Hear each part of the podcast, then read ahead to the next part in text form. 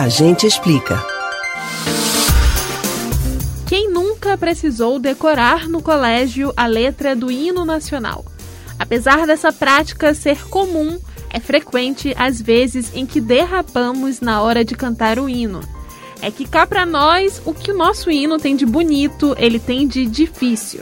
Palavras pouco utilizadas, floreadas, colocadas fora da ordem que normalmente conversamos e escrevemos, dificultam o canto do hino nacional. Se você faz parte do time que sempre se questionou sobre o que são fulguras, flâmula, lábaro e clava forte, o Agente Explica de hoje é para você.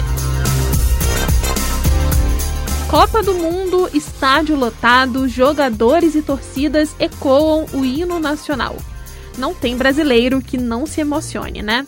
Mas confessa pra gente, você sabe cantar o hino nacional palavra por palavra? Entende toda a letra? Sabia que cantar o hino nacional é uma tradição mundial? Com exceção à República de Chipre, todos os países possuem um hino nacional para chamar de seu e tocar em eventos solenes, religiosos e esportivos. Entre os hinos que possuem letras, isso porque o da Espanha e o da Bórnia-Herzegovina são instrumentais, o hino brasileiro se destaca pela poesia em exaltação ao país.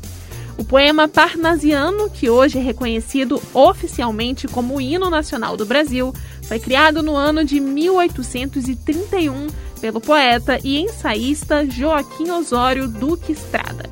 A letra acompanha a marcha, que havia sido composta pelo musicista Francisco Manuel da Silva. O conjunto era considerado o hino do país de forma extraoficial desde a monarquia, por um consenso popular. Depois que foi proclamada a República Brasileira, o então presidente Deodoro da Fonseca até tentou mudar o hino nacional, promovendo um concurso para criar uma nova versão. Mas aí já era tarde demais, porque o povo já tinha se acostumado com o hino que conhecemos. Comentada a importância e origem do nosso hino, vamos explicar as partes mais complicadas dele. Começando pelo início ouviram do Ipiranga as margens plácidas de um povo heróico brado retumbante. Todos os brasileiros já repetiram e ouviram essa frase muitas vezes. Mas o que ela significa?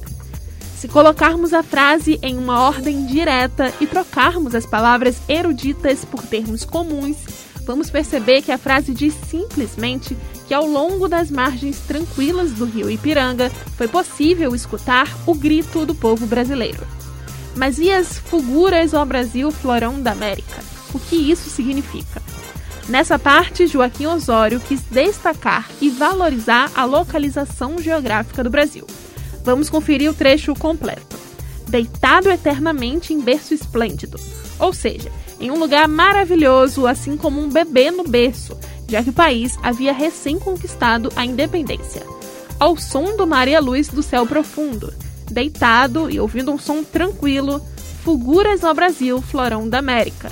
Fulguras significa resplandecer e florão, uma flor de luz. Ou seja, agora com a independência, iríamos propagar luz à vontade, iluminado ao sol do novo mundo. Mas e o tal do lábaro que ostentas estrelado? Algum palpite para o que isso significa? Essa é mais fácil de ser desvendada. Vamos lá. O que nós ostentamos com muito orgulho e é estrelada? A nossa bandeira.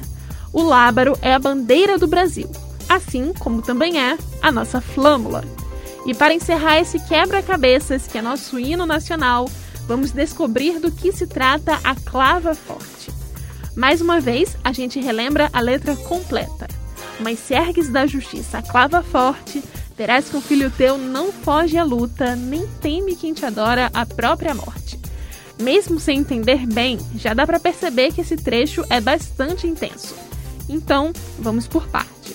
O que ele diz é que se a justiça precisar ser defendida com uma clava, nenhum brasileiro vai fugir da luta, mesmo que isso cause a própria morte.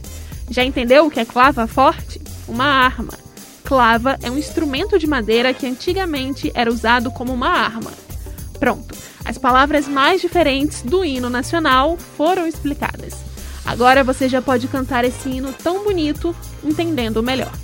Você pode ouvir novamente o conteúdo desses e de outros A Gente Explica no site da Rádio Jornal ou nos principais aplicativos de podcast.